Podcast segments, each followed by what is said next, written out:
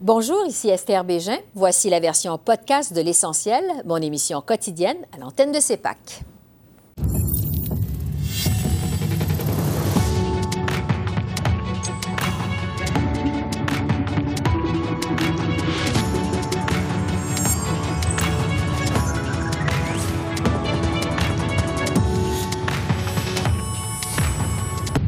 Bienvenue à cette édition de l'essentiel qui est consacrée à la mise à jour économique présentée jeudi par la ministre des Finances, Chrystia Freeland. Face à l'inflation et à une possible récession, Ottawa propose des mesures ciblées pour soutenir les travailleurs à faible revenu et les étudiants. Le gouvernement éliminera notamment les intérêts sur tous les prêts étudiants, et ce à compter du 1er avril 2023. Pour venir en aide aux travailleurs à faible revenu, le gouvernement prévoit aussi 4 milliards de dollars sur six ans pour émettre des paiements anticipés de l'allocation canadienne pour les travailleurs. Au chapitre du déficit, maintenant, même si les prévisions sont meilleures que ce qui avait été anticipé lors du dernier budget, Ottawa prévoit un déficit de 36,4 milliards de dollars pour 2022-2023 et un retour à l'équilibre budgétaire d'ici cinq ans. On écoute la ministre Freeland, suivie du chef de l'opposition officielle, Pierre Poilièvre. Nous offrons des mesures ciblées pour alléger l'inflation parce que c'est la bonne chose à faire. Mais pendant que la Banque du Canada lutte contre l'inflation, nous ne compliquerons pas son travail. Nous sommes compétissants et nous sommes aussi responsables. Je sais que nous semblons traverser une période difficile. Et c'est le cas. Mais nous avons une maison bien construite. Quand les conservateurs ont appris que la coalition coûteuse allait introduire cette mise à jour, on a eu deux revendications. Pas de nouvelles taxes ou de nouveaux impôts et pas de nouvelles dépenses, à moins qu'ils soient payés par des économies ailleurs. Mais aujourd'hui, on apprend cette stratagème inflationniste augmente les taxes sur euh, le chauffage, l'essence et les épiceries. Donc, les conservateurs seront debout pour les Canadiens, pour leur chèque de paie, pour leur maison, pour leurs économies, et nous allons voter, contre cette stratagème inflationniste. Et c'est là-dessus que je retrouve Randy Boissonneau, qui est ministre associé des Finances à Ottawa. Bonsoir, Monsieur le ministre. Bonsoir, Esther. Alors, vous annoncez de nouvelles mesures qui se chiffrent à 43,7 milliards de dollars depuis le dernier budget. Là-dessus, bon, il y a un crédit d'impôt euh, qui va coûter à l'État 6,7 milliards sur cinq ans pour venir en aide aux entreprises pour réduire leur émissions de carbone, notamment. Oui. Euh, Est-ce que c'est une bonne idée d'aider les entreprises en pleine crise de l'inflation ou votre gouvernement aurait dû plutôt se concentrer sur l'aide C'est une très bonne question. Je pense que si on regarde l'énoncé euh, économique d'automne aujourd'hui, il y a trois volets. En premier, c'est vraiment euh, aider les Canadiens avec le coût de la vie. Deuxièmement, c'est d'avoir un cadre fiscal prudent. Et troisièmement, c'est préparer et positionner le Canada pour avoir une économie qui peut faire concurrence à l'échelle mondiale. Et donc, ça veut dire qu'on a des investissements ciblés euh, pour les Canadiens, comme enlever les frais d'intérêt euh, pour les euh, prêts pour les étudiants et les apprentis. C'est une, bonne mesure. Aussi, plusieurs mesures pour alléger, euh, acheter sa première maison et aussi être à l'aide pour les travailleurs. Comme vous avez dit tantôt, l'idée d'avoir des paiements trimestriels, aux travailleurs, c'est une très bonne mesure. Sur le côté d'investir dans l'économie, avoir le Fonds de croissance du Canada, c'est 15 milliards de dollars qui va attirer un autre 3 dollars pour chacun de ces 15 milliards de dollars. Donc, on parle de 60 milliards de dollars qui va nous aider à faire des investissements dans la carboneutralité.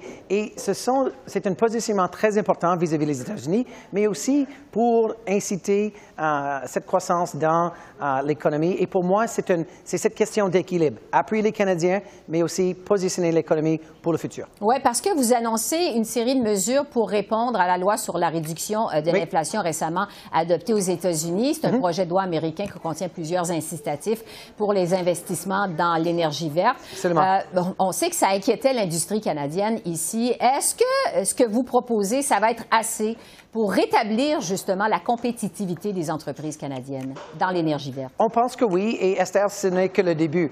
Euh, on a un budget qui s'en vient en 2023 et on va garder cette question de très près. On est en très bon contact avec, euh, avec les gérants des entreprises, mais aussi avec les entreprises qui veulent venir s'établir ici euh, au Canada. Je vous donne un exemple de ma province de l'Alberta.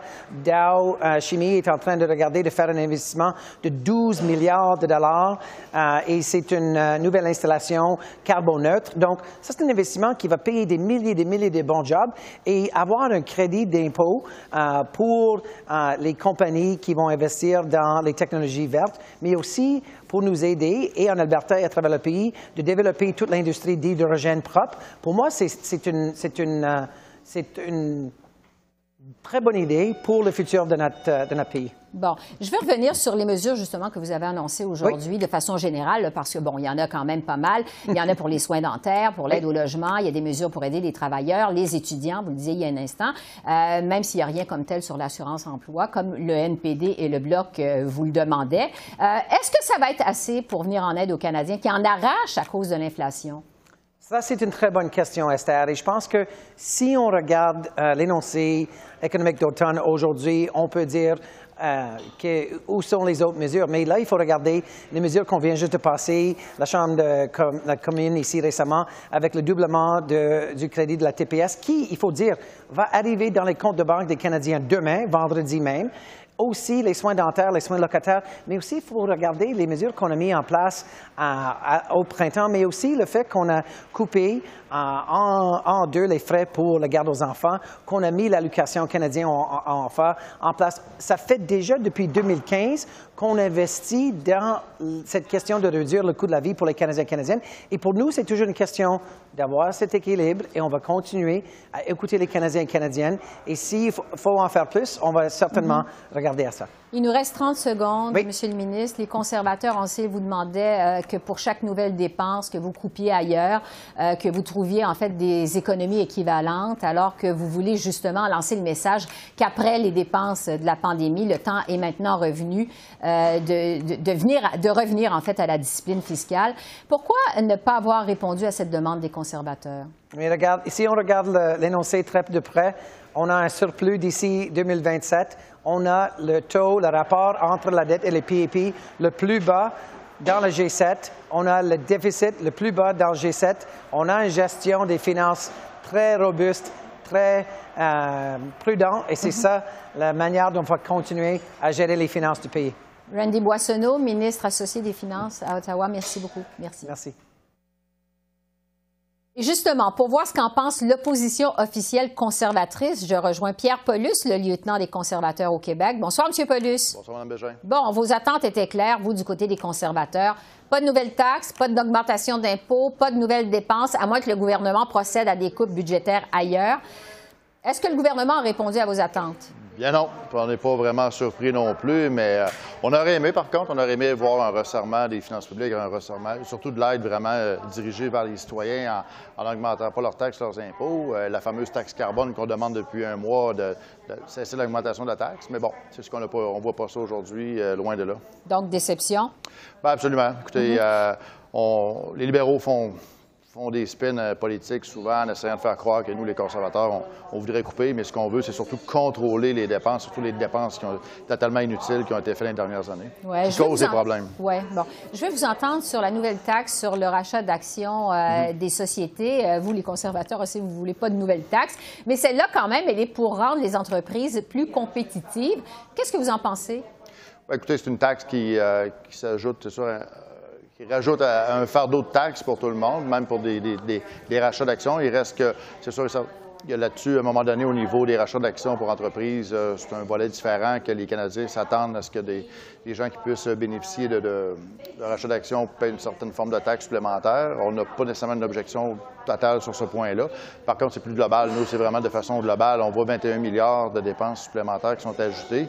Et surtout, euh, lorsque le gouvernement annonce qu'ils ont plus de revenus, ce qu'on voit, c'est que c'est des revenus qui ont été créés, supplémentaires qui ont été créés à cause de l'inflation. Donc, les gens payent plus de, taxes, payent plus de, sur les achats. Donc, ce qui fait que ça fait monter les revenus du gouvernement, entre autres, et c'est ça qui est problématique pour nous. Oui. Euh, pour ce qui est des nouvelles mesures qui ont été annoncées aujourd'hui par le gouvernement, il y en a, bon, pour des. Euh, des milliards, 43,7 milliards quand on compte un peu tout.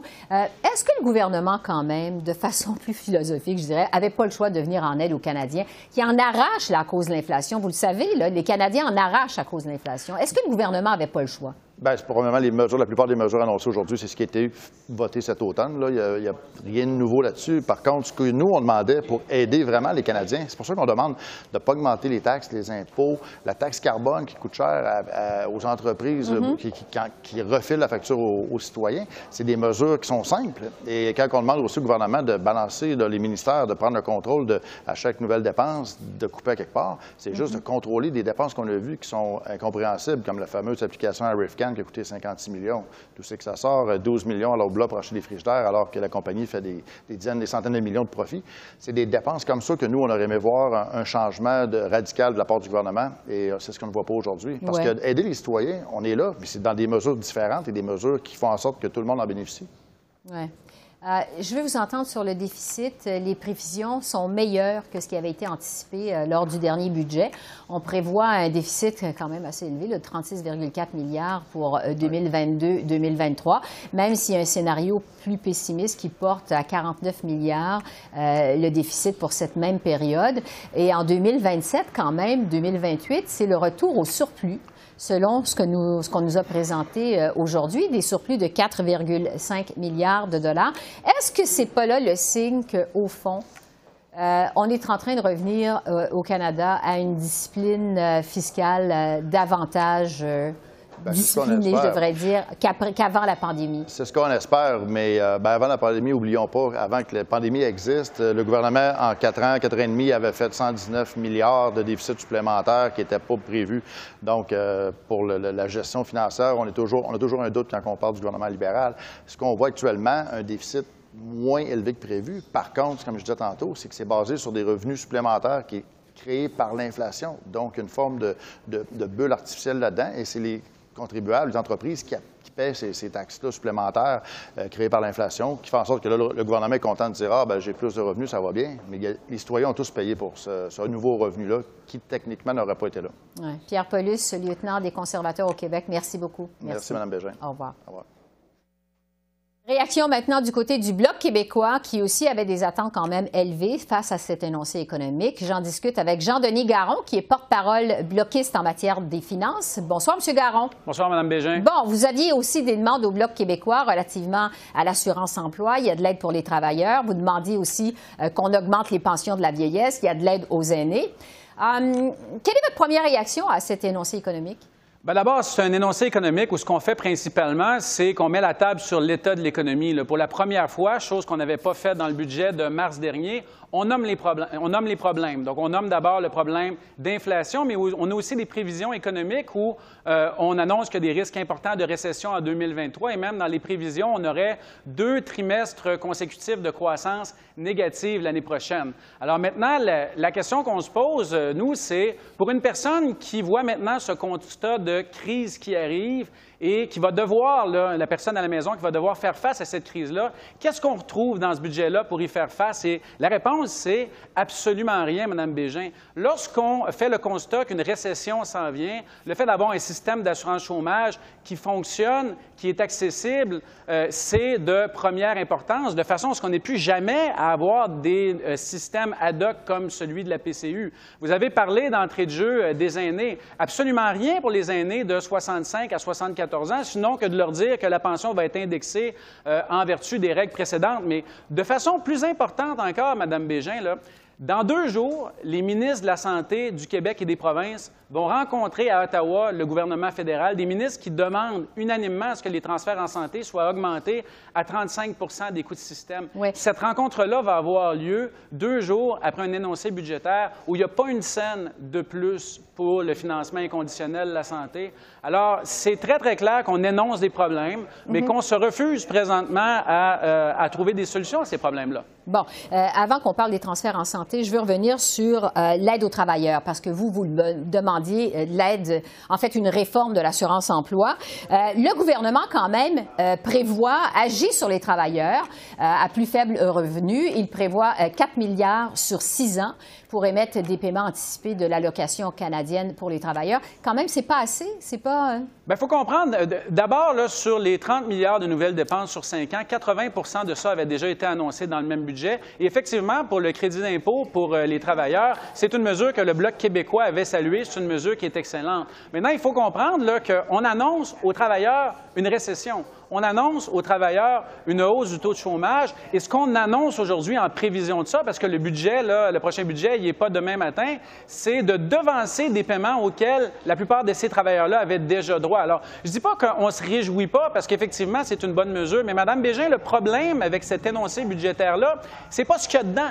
Le problème, c'est ce qui manque dans l'énoncé budgétaire. Mm-hmm. Et c'est ça l'éléphant dans la pièce. Bon, euh, sur les transferts en santé, parce que c'est un peu le nerf de la guerre pour le Bloc québécois depuis des mois à la Chambre des communes, euh, les provinces, je le rappelle, dont le Québec demande à Ottawa de les augmenter de 22 à 35% une hausse récurrente. Et évidemment euh, sans condition. Évidemment, il n'y a rien à ce sujet-là euh, dans cet énoncé économique, mais il va y avoir une rencontre la semaine prochaine euh, des premiers ministres, des ministres de la Santé, je devrais dire, du côté de Vancouver.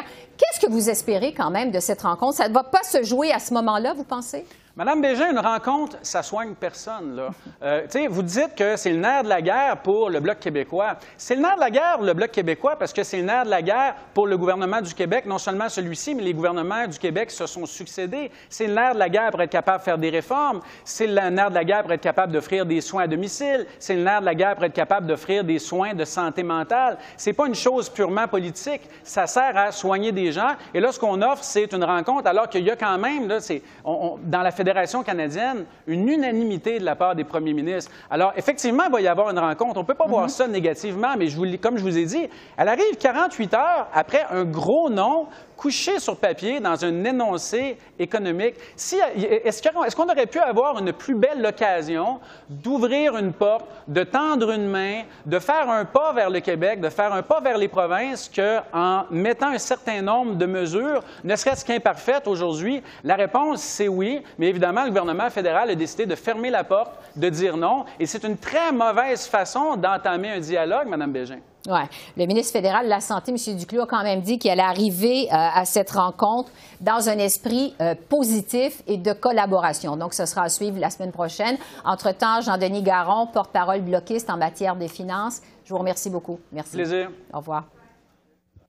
Maintenant, pour réagir à cet énoncé économique, je retrouve Jacques Singh, le chef du NPD. Bonsoir, M. Singh. Bonsoir. Vous avez reproché au gouvernement Trudeau, tout juste avant la présentation de sa mise à jour économique, de ne pas comprendre la réalité des Canadiens. Euh, est-ce que les Canadiens y trouvent leur compte dans cet énoncé économique, selon vous? Non, effectivement, c'est euh, si on, pense de, les, grands enjeux qui, frappent fort au Canada, l'inflation, le coût de la vie qui augmente, le fait que euh, le, coût pour le chauffage les épiceries continuent d'augmenter, continuent d'augmenter.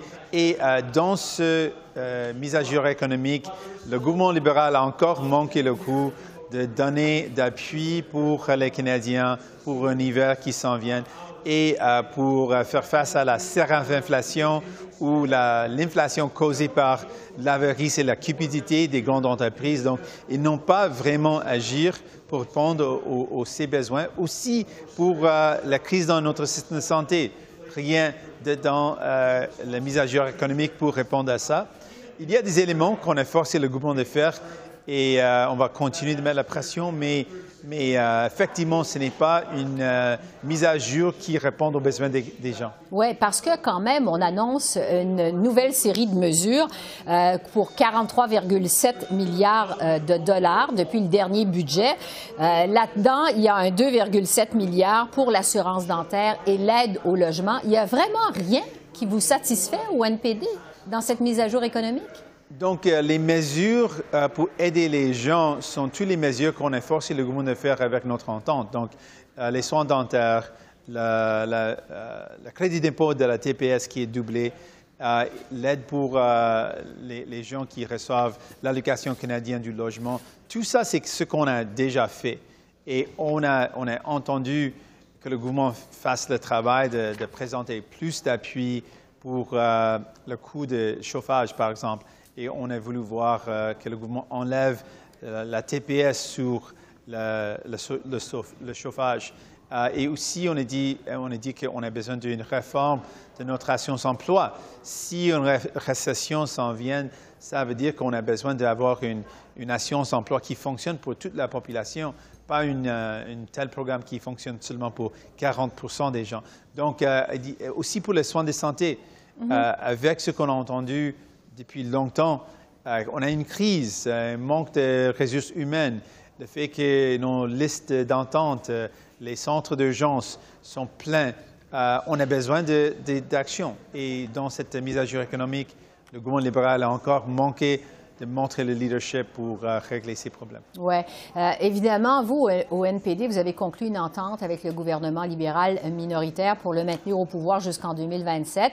Vous avez dit que c'était une option que le NPD retire son appui au gouvernement si jamais il n'y a pas ce que vous vouliez finalement dans cet énoncé économique. Vous nous dites que vous n'êtes pas satisfait. Est-ce que vous allez continuer à donner votre appui au gouvernement Trudeau à partir de maintenant? On doit s'attendre à quoi?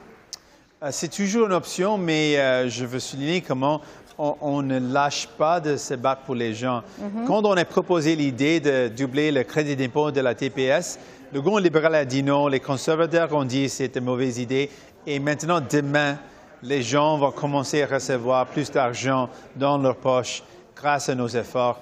Ça veut dire qu'on ne lâchait pas et on a réussi d'obtenir cette, euh, cette victoire. De la même façon, on va continuer à mettre la pression on ne lâche pas de, se battre pour les gens et on va continuer de, euh, de réaliser des gains pour les gens. Jacques Meeting, chef du NPD, je vous remercie beaucoup. Merci. Voilà pour les réactions. Maintenant, pour analyser dans son ensemble cette mise à jour économique qui a été présentée aujourd'hui par la ministre Freeland, je retrouve Jimmy Jean, économiste en chef au mouvement Desjardins. Bonsoir, Monsieur Jean. Alors, un énoncé économique présenté en pleine crise de l'inflation. On y retrouve plusieurs mesures pour venir en aide aux travailleurs, aux étudiants. Il y a aussi de l'aide au logement. Est-ce que le gouvernement, selon vous, s'y prend de la bonne façon pour aider les Canadiens à traverser l'inflation? Il n'y a pas de doute que la pression est extrêmement forte dans les temps qui courent pour euh, venir en aide euh, euh, aux, individus les plus désavantagés. Je pense que c'est ce qu'on voit aujourd'hui avec euh, les mesures pour particulièrement euh, focaliser sur les, travailleurs à plus faible revenu. Euh, on, double le, crédit d'impôt, le remboursement de la, pour, la TPS. Donc ça, ça s'adresse vraiment aux ménages à, faible revenu. C'est des choses qui ont, il y a plusieurs éléments qui ont déjà été annoncés.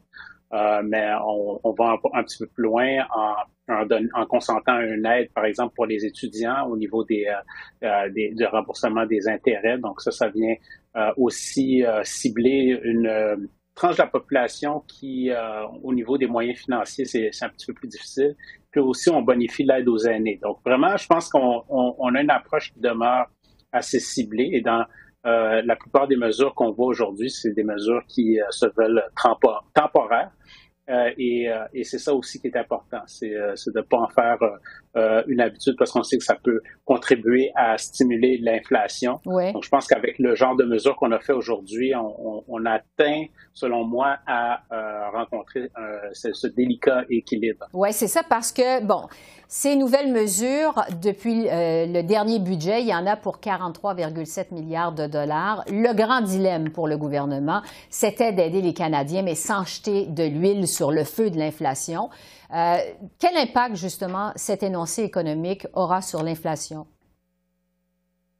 Pour moi, ça devrait être assez minime euh, mm-hmm. avec euh, ce qu'on voit aujourd'hui. En fait, c'est qu'on on, c'est une indexation des mesures qui sont déjà en place. Quand on parle, du, par exemple, du crédit d'impôt, euh, du remboursement pour, pour la, la, la, TPS, c'est une mesure qui existe déjà. Mais simplement, étant donné la hausse du coût de la vie, on, la, on ramène ça en fonction du, du coût de la vie qui a augmenté ça fait en sorte que euh, pour les ménages, euh, c'est pas une, si grande différence que ça. Donc, c'est, pas quelque chose qui, d'après moi, si ça aide à des ménages à pouvoir défrayer leur, loyer, par exemple, euh, c'est pas quelque chose qui, selon moi, est, inflationniste. Ça empêche des ménages de, faire faillite, d'entrer en, en lourde difficulté financière.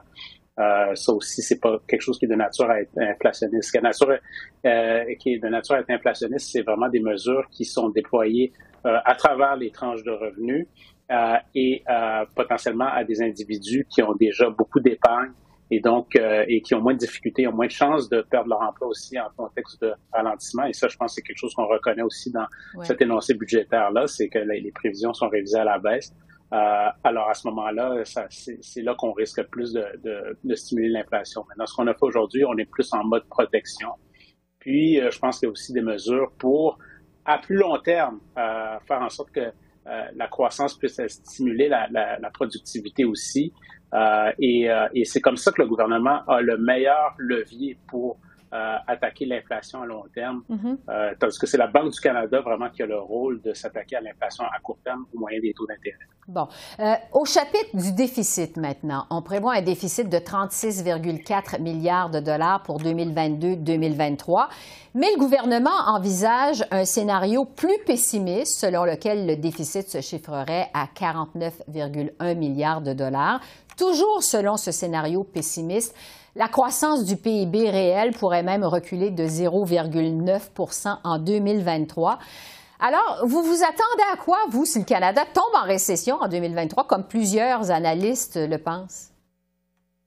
Effectivement, on pense que la, situation budgétaire va se détériorer par mm-hmm. la, force des choses, étant donné que, euh, sans dire que notre scénario est aussi pessimiste que le scénario pessimiste qui, qui a été mis de l'avant dans l'énoncé, euh, il reste qu'on a notre scénario de base, lui, est plus pessimiste que les hypothèses centrales qui ont été utilisées. Donc, ça veut dire que le, le, déficit devrait augmenter, les revenus devraient être touchés par la, la, la baisse de l'activité économique. Puis aussi, on va voir des euh, pressions sur les dépenses parce qu'on sait qu'on a des mesures euh, pour, pour augmenter justement les transferts, euh, mais il y a aussi des pressions qui vont être de plus en plus importantes, par exemple au niveau de la fonction publique, au niveau des, des, négociations salariales, il va y avoir des augmentations de coûts à ce niveau-là. Il va y avoir aussi des augmentations de coûts des frais de la dette, hein, parce que les taux d'intérêt sont plus élevés. donc, ça, on l'a reconnu aussi d'ailleurs, et, et, les frais de, du service de la dette sont plus élevés. Donc, ça, va faire de la pression sans dire que c'est euh, quoi que ce soit d'alarmant. Quand on mm-hmm. regarde en, pourcentage du PIB, euh, les déficits, même en récession, selon ce qu'on nous on estime, déficit devrait être quand même sous contrôle. Ça n'a rien, à voir avec ce qu'on a vécu pendant la pandémie, mais c'est certain que les, la belle année qu'on a au niveau de l'amélioration du budgétaire, ben, c'est pas mal derrière nous et on s'en va vers euh, des moments plus difficiles. Bon, justement, à la lumière de ce que vous avez vu aujourd'hui, est-ce que le Canada est en bonne position euh, financière pour affronter une possible récession qui s'en vient en 2023? Ben, c'est la bonne nouvelle. Je pense que le Canada est à une posture enviable au niveau des finances publiques. Euh, quand on se souvient qu'est-ce qui vient de se passer au Royaume-Uni, euh, c'est pas pour rien, c'est parce que les finances publiques, euh, il y avait, il y avait quand même des doutes. Ces doutes-là, on les a pas ici, du moins au niveau fédéral. le gouvernement fédéral dispose toujours d'une cote triple A. et c'est de plus en plus rare. Donc, ça veut dire qu'il y a quand même une gestion qui est rigoureuse, qui a été faite au fil des années. Euh, et, euh, et c'est pour ça aussi que je pense qu'il y avait cette conscience-là, euh, comme quoi il, fallait quand même être ciblé. Puis aussi, il va falloir favoriser la croissance à long terme. Donc là, on voit qu'il y a des mesures comme le, fonds de croissance pour tenter aussi de rivaliser avec des mesures budgétaires qui ont été mises de l'avant aux États-Unis, entre autres, pour stimuler l'investissement puis la, croissance verte. Donc là, on veut rivaliser avec ça parce qu'on veut surtout éviter que on perd, par exemple, des entreprises aux, États-Unis ou, que nos entreprises ne sont pas capables de, compétitionner comme il faut. Mm-hmm. Je pense qu'il y a quand même, il reste que c'est un énoncé budgétaire, c'est pas un budget. Je pense qu'on va voir plus de ça, quelque chose de plus étoffé lorsqu'on va avoir le budget au printemps prochain. Oui. Jimmy Jean, économiste en chef au Mouvement des Jardins, on va donc se laisser sur ces paroles quand même positive. Vous avez dit c'est la bonne nouvelle euh, d'entrée de jeu dans cette dernière réponse. Alors, merci beaucoup. Merci. Plaisir. Au revoir. Alors voilà, c'est là-dessus que se termine notre édition de l'essentiel consacrée à la mise à jour économique du gouvernement Trudeau.